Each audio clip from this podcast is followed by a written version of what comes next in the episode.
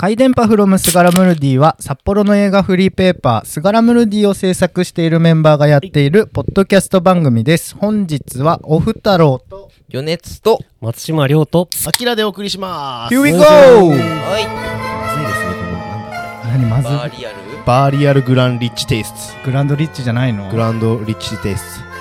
お前らジュディマリー好きかあジュリマリが好好き好きジュディマリー好きかもっと大も好っきと大好き。死ねーえー、今日今日の放送はちょっと行かれたゲスト松島亮さんです。はい、お願いしますえ、。ジュリマリ嫌いなんですかいや、これあの、千葉祐介さんの言葉なんですけど。あ、そういうことそうなんですね。ライブでやったっていう。葉か。ぶち込んできた。お まあねあ、お亡くなりになられうたのまで。くなりましたね。というところから今週もやっていきたいと思います。はいはこれどう、どう回収すればいいんだ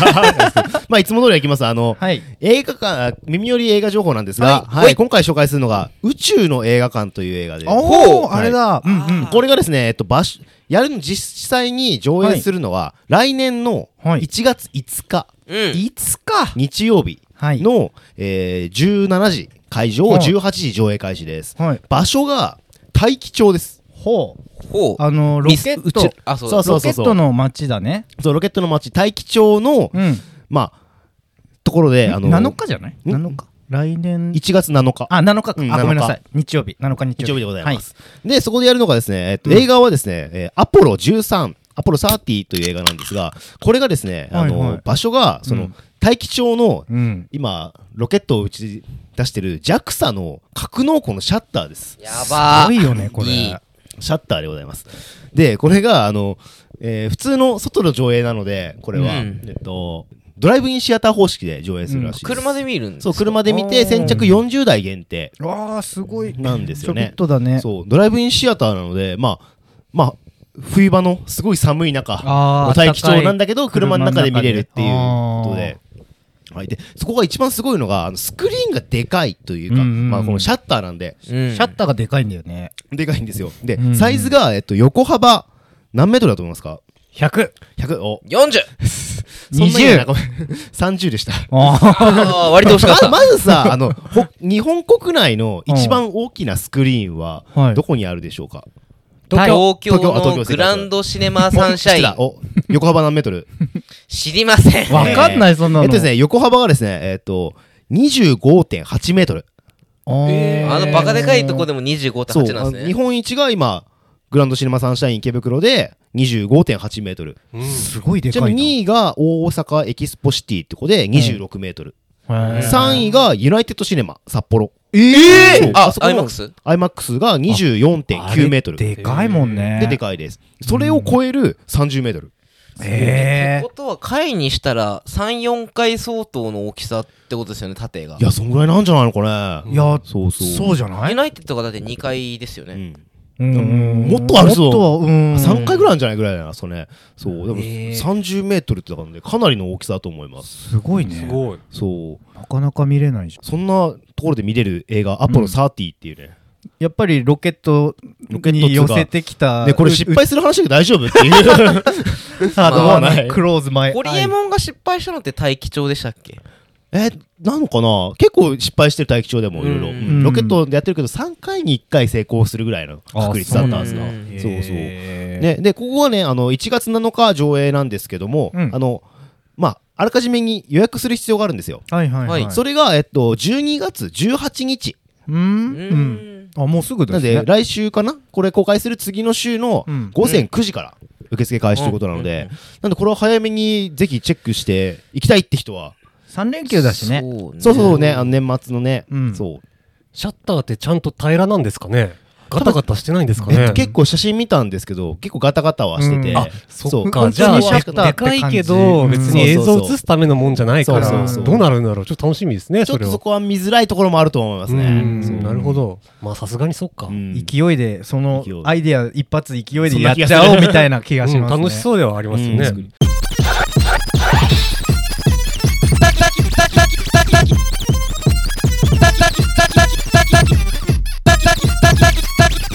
はい、電波フロムスガラムルディ。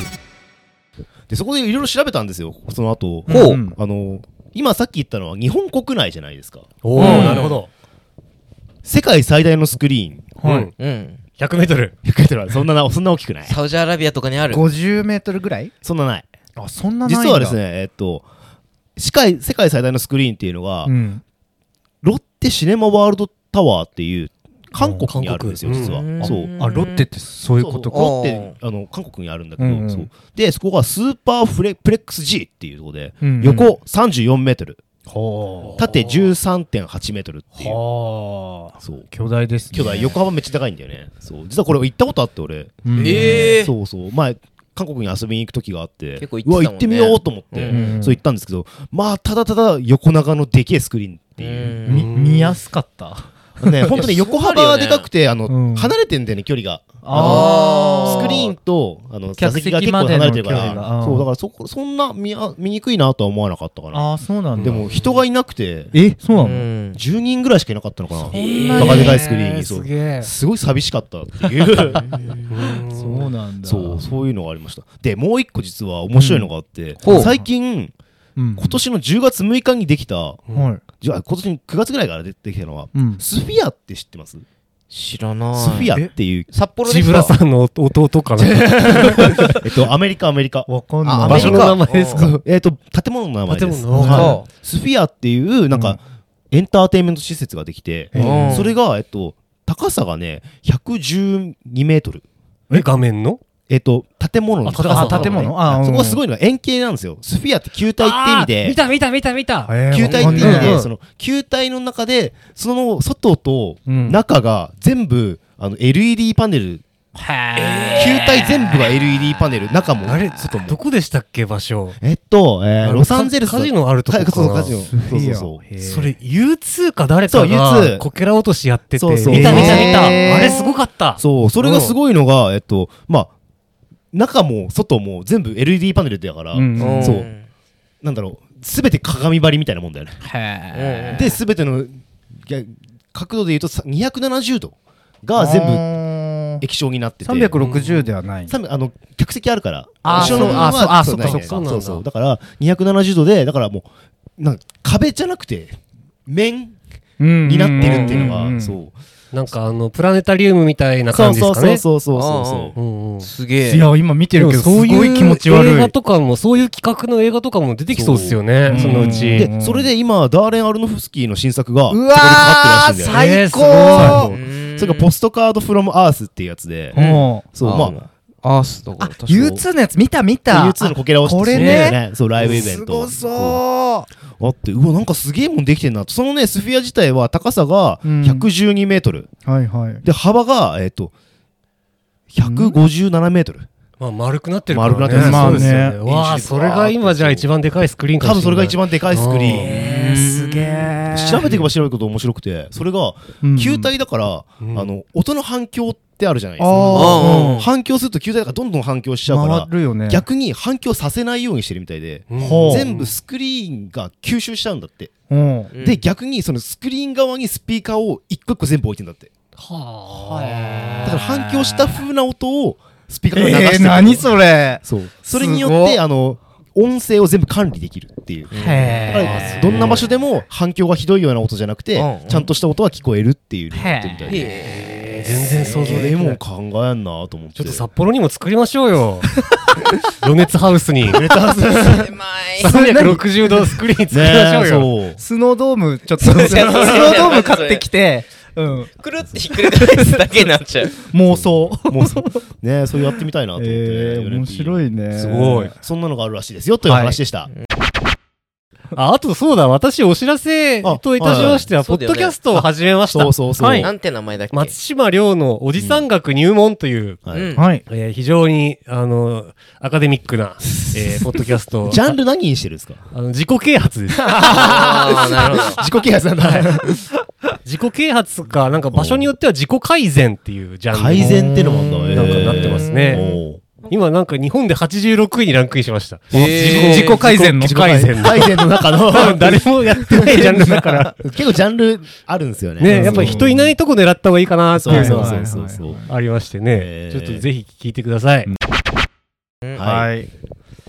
いやー、はいすごいですね、えー映画情報でいくとですね、ほら、すすきのにできたんですよ。皆さん行きました東宝シネマズすすきの。行ってま行ってなせいん。な行ってないです。あら、皆さんちょっとご多忙で行けてない中普、通に体調悪くて行けない。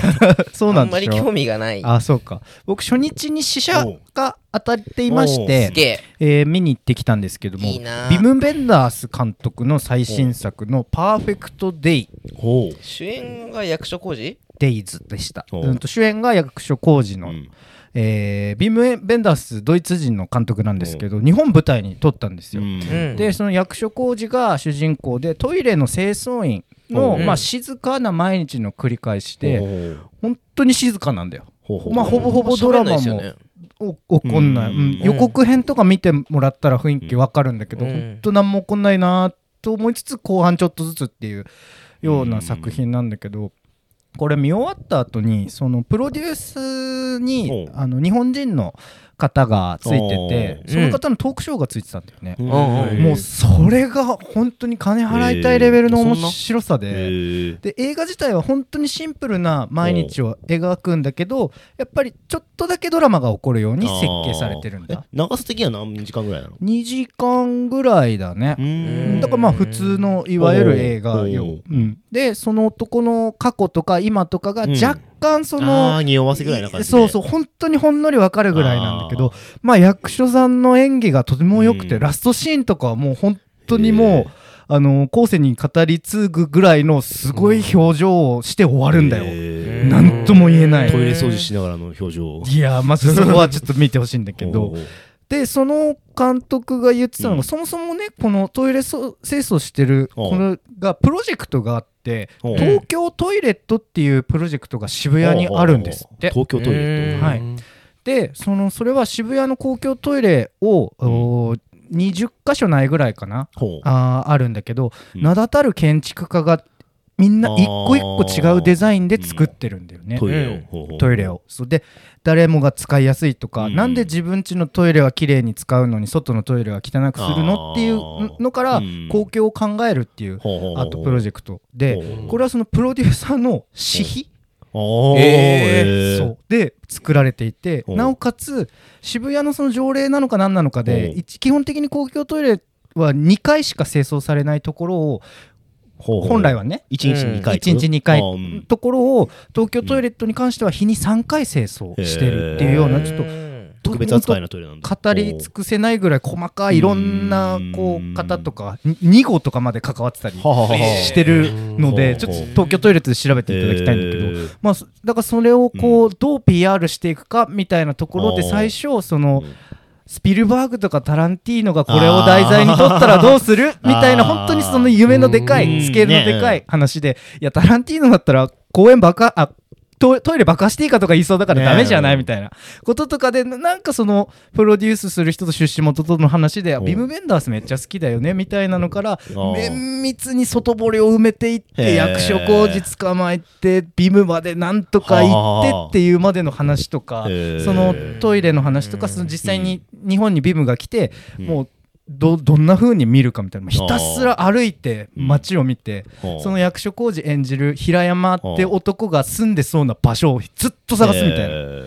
普通の作り方だったらある程度まあここここここ、うんまあまどあねこかからうん選びましょうみたいなのはなくて、もうあいつの家からこれとこれが見えてるからあこの辺をまず探そうみたいなのをあーずっとやっててギリギリまで決まんなくて。へみたいな話がすごいスリリングで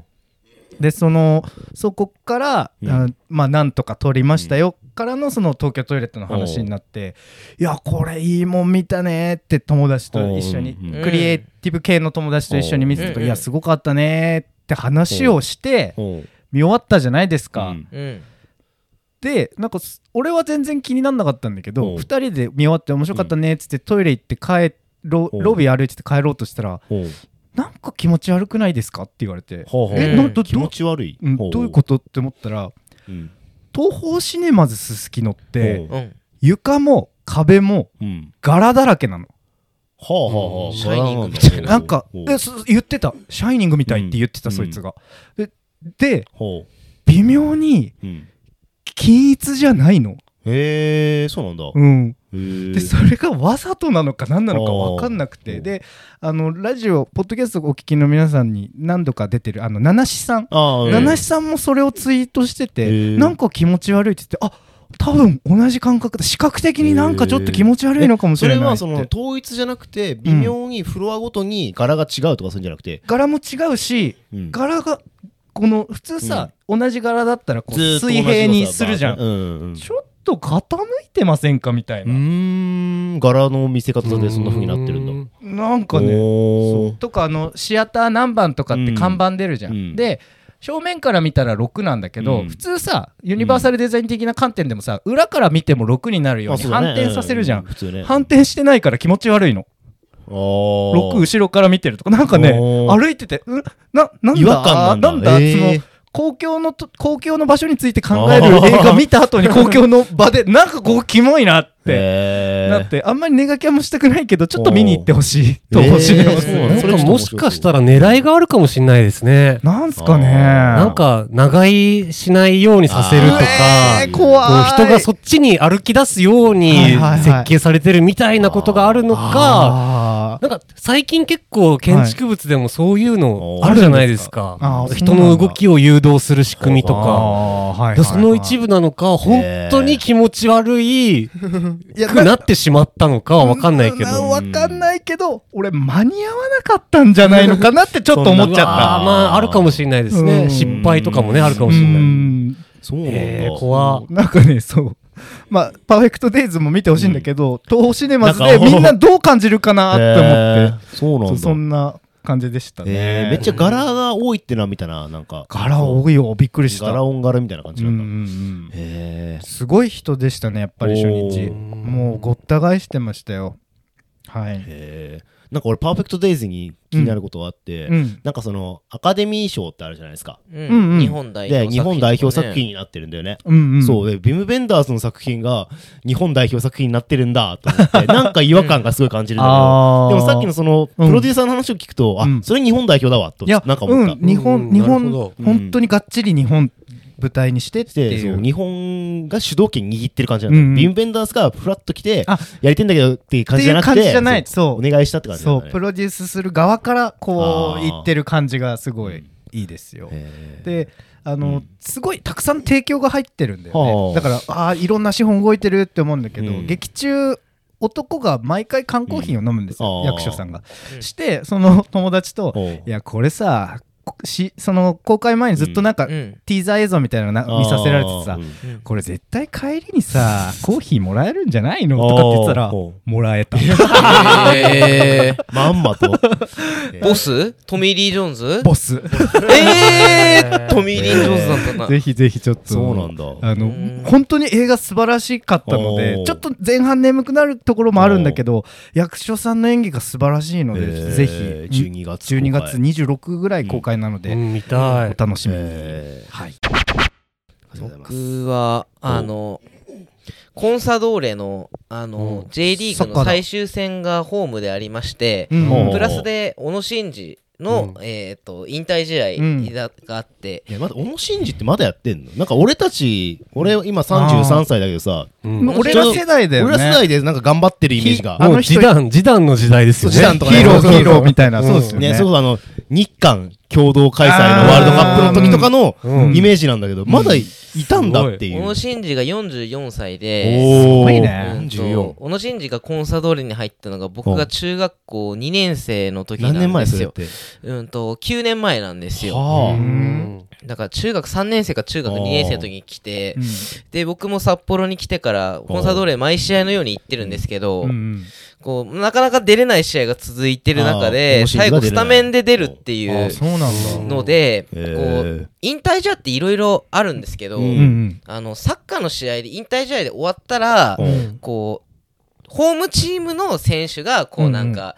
あのハグとかして出て、なんか観客がみんな拍手するみたいあなわーって感じだったんですけど、うん小野伸二がもともと浦和レッズでこうんう才能を開花させあてそうなんだ海外に行って日本に戻ってきたって経緯があって、うん最終戦が浦和レッズだったんですけど、へすーごいそう古巣だったんだすごいんだねね。フルスで、あのうん結局前半20分で小野伸二は出るんですけど、あ、退場しちゃうとか、そあ、の選手交代で交代ああそうなんだ変わるんですけど、んその時に、まあ、あの言った通り、うんコンサドーレの選手がハグして出てくんですけど、うんまあ、コンサドーレの荒野選手っていううん選手の声かけで、うんうんぜひ花道みんなで作りませんかみたいな、え、それは試合中ってこと試合中に声かけたみああたー、いそうなで、んだ。で、両軍のチーム、もうゴールキーパー含めて全員戻ってきて、うん花道を作って退場していくっていう、へーすごいよ。え、あものう試合中なんでしょそれ試合中えにーそういう、あって不思議ほん本当にフェアプレーっていうそかんな、ことないよねうん見たことないあーもうあって本当へにー父親も僕もまあ泣いてたんですけど、そんなうんあのハーフタイムに、うんうんあの前半終わったうん後に休憩時間みたいのがあるんですけど、うんその時にコンサドーレでなんかあの、うんバズーカタイムみたいのがあるんですよ。あーなんーか、あのマスコットキャラクターのドーレ君がな客ん席に向かってねかバズーカみたいのでバキューンって言って T シャツとかがあーー飛んできて飛んできてキャッチすキるみャたいッチなし。たらもらえるんだでなんかほうほ3球ぐらいしかなくて今回。うほうさんおはー少ないね。で、ゴール裏に打ちますよってなった時に、うんどうせ飛んでこないからと思って僕座ってたんですけど、うん打った時に僕の方に来えて、ーパッて立ったら、うん僕のところにキャッチできて、えマジでえーすごいね。それが、小野伸二のサイン入り T シャツで、ええーすごいそうなんだ。メルカリメはールってなっカリ。て、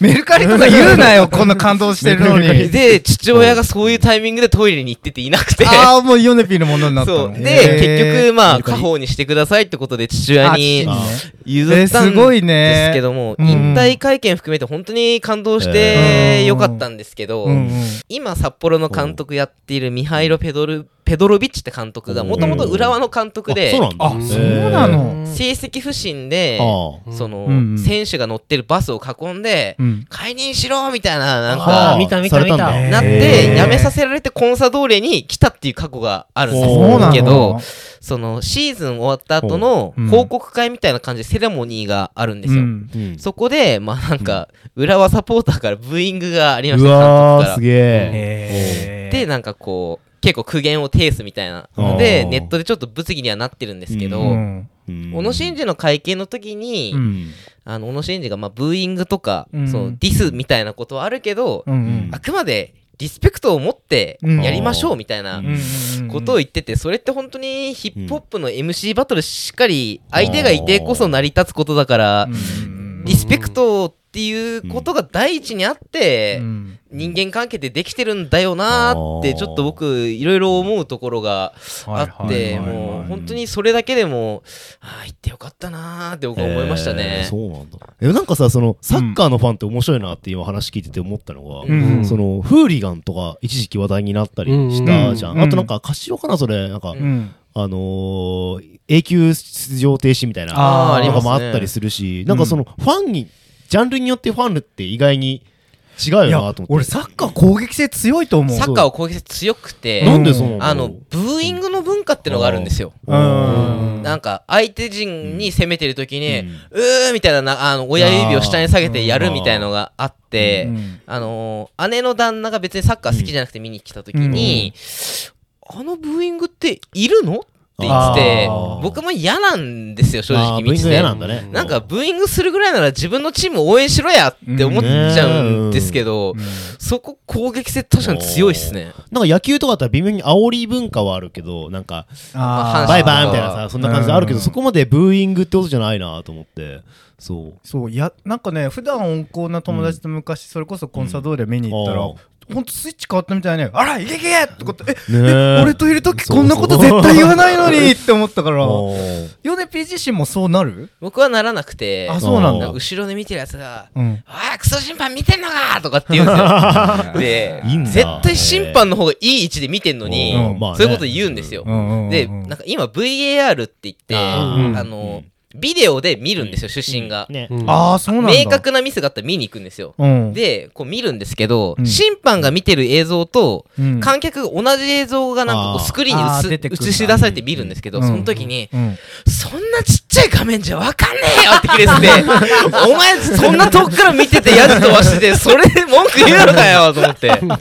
へーそう。そう考えるとなんか、あの、相撲文化も面白いなと思ってて、今考あえーて座布団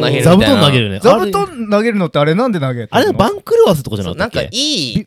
いそういいことが起こったよってなったら、そうそうそうそうなあ、そうなのそう、なんかロボコップとかめっちゃ投げられてたイメージですね。何ロボコップって。誰あいるじゃないです朝青龍か。だあっけの、な、な、あの、振り分け親方。名前忘れちゃったけど。全然わかんない。あ相性がいたのね、そういうロボコあーあッープ、力士。もう投げられてたの投げられてたらもう認められてるってこと結構、横綱とかを倒したりそう、すバるんンですクよ。ルワスあの。があったら、なんか投げられるイメージはある。ああー、なるほどね。そう。そのななんかいろいろ文化あるなと思って今バーっと考えてたんだけど、うん。そうなんかね、ゴルフとかはね、喋っちゃいけないとかね。あーそうそう。あれとかも面白いなと思って。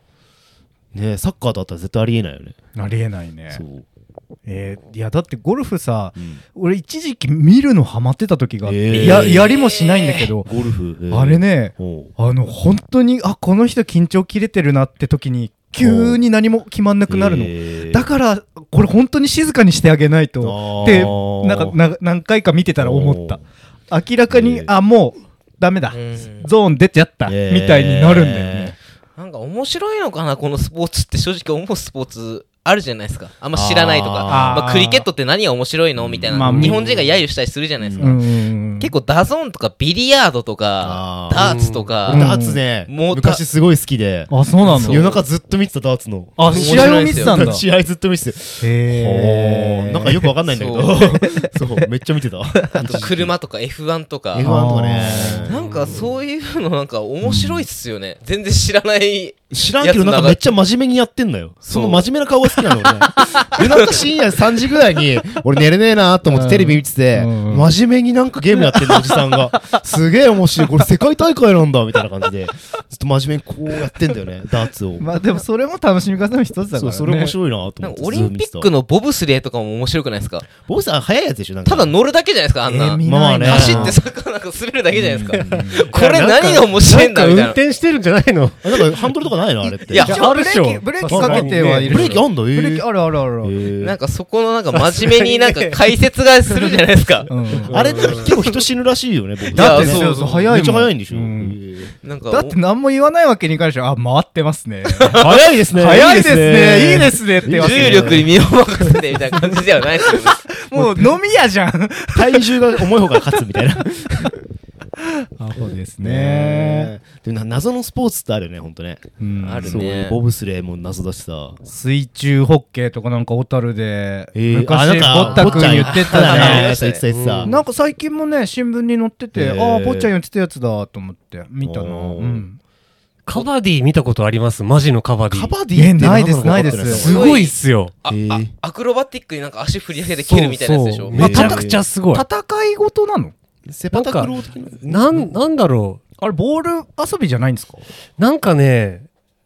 なんつって鬼ごっこみたいなルールなんですよ。相手の陣地に入るときにカバディカバディって言い続けなきゃいけなくて、うんそそうなんだれが言えなくなる前に戻んなきゃいけなくて、おーで、カバディカバディって言ってる間に相手をタッチして、タッチしたやつを外野にできるみたいな、ドドッジボールみたいな、ボール使わないドッジボールみたいなルールなんですけあーど、はいはいはいはいそのマジのマジルカー、バマジのインドのカバディプレイヤーのプレイが本当にすごくて、へーなんか本当ジャッキー・チェンとかの映画みたいなアクションをするんですよ、みんへーそうな。なんですそねれちょっとだから見てみてほしい。ルールはね、あんまわかんないんだけど、私も。リツイートしてて見た。カバディスーパープレーってありましたよ。うんそれがね、すごいんですよ。えー、見てみよう、カバディ。ちょっと今見てみるカバディ。ちうょん、見てみるっ。とこれ今。カバディ、アニメにもなってるよね、日本だと。なんか、有名な漫画が一個ありますうん、灼熱のカバディみたいな。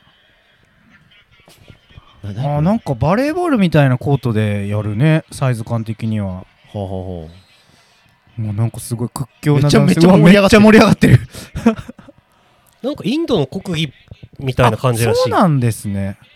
あ、なんかタックルとかしてんだねあー。なんかさ、ハンターハンターみたいじゃないああ、そのうー、かも。ドッジボールのドッジボール編みたいなのあったじゃうんん。うん。あーなんかあでもなんかレスリングアメフト感もうん、あるある。あるねへ。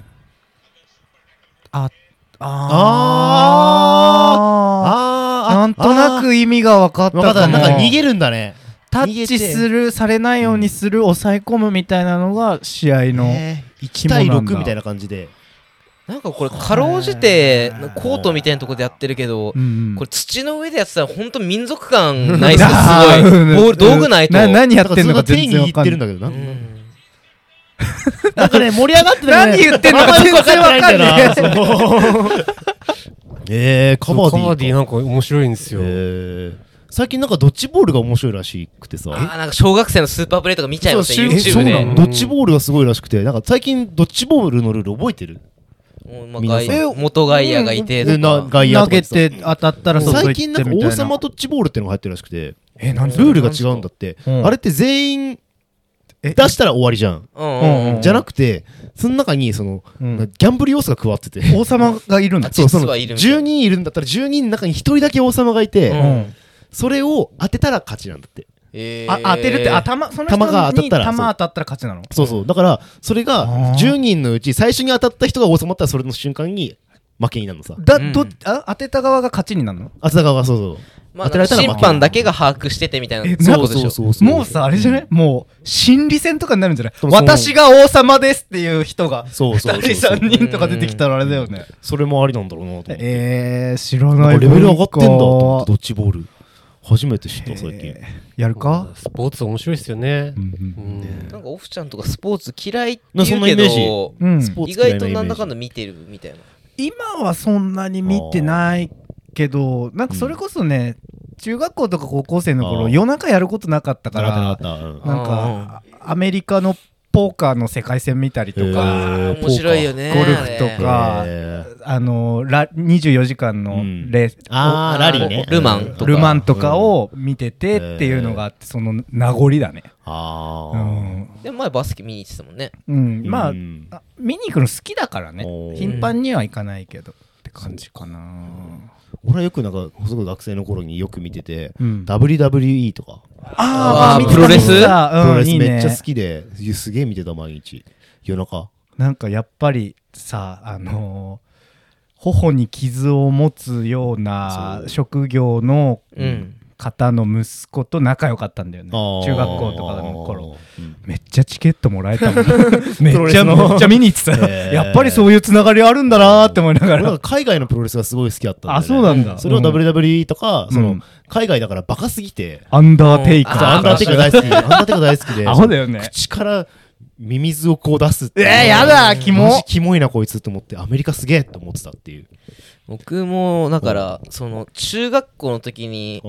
プロレスがなんか一部の中で流行って、うんなんか僕もプロレス見てて、新日本プロレスの夜中のやつを録画して見てたりして夜て、中やってたなだから、あの、飛び箱のなんか7段ぐらい重ねた上から、うんもうなだれ式のブレーンバスターをえーかけられるみたいななんかやってうて、んで僕が高校生の時うにん大日本プロレスが稚内に来て巡業ああうでんうんうん大日本はまあ言ってしまったらデスマッチが売りのこへうー団体あーでそう。なんだあの受付の段階でこう、うん歯が3本ぐらいしかないあはのあ黒天心沼沢邪気っていうレスラーがいてうんかっけえ名前。中二みたいなこいつ歯医者も行けねえのかって思いながら 入って、えで行ったらこうまあデスマッチもやってたりしてて、へーこうそう女性ファンの人が、うんこう白いこうあのオフィシャルのオリジナル T シャツに、うんうんデスマッチの試合が終わった人に、うんうんまあ、アブドーラ小林っていうアブドーラ・ザ・ブッチャーの,、うんあの弟子と言われてるへー人におこうすいません血染めで T シャツお願いしますって言ってて。はなんかそのデスマッチが終わって、真っ赤そにのなって背るの中に血が出てるのうに、あんのにこう押し付けて、はああのサインをするみたいな白い T シャツを真っ赤にすること文化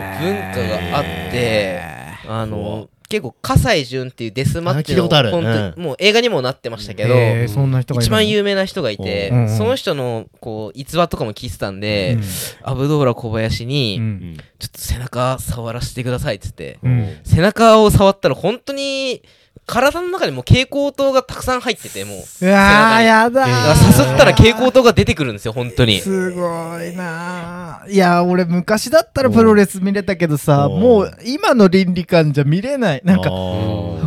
こういうこと多くてなんか親泣くよーとかって思っちゃうんだよあねーそういうことしたら親泣くよーみたいな目線でもう今の話だけどうーピピカチュウ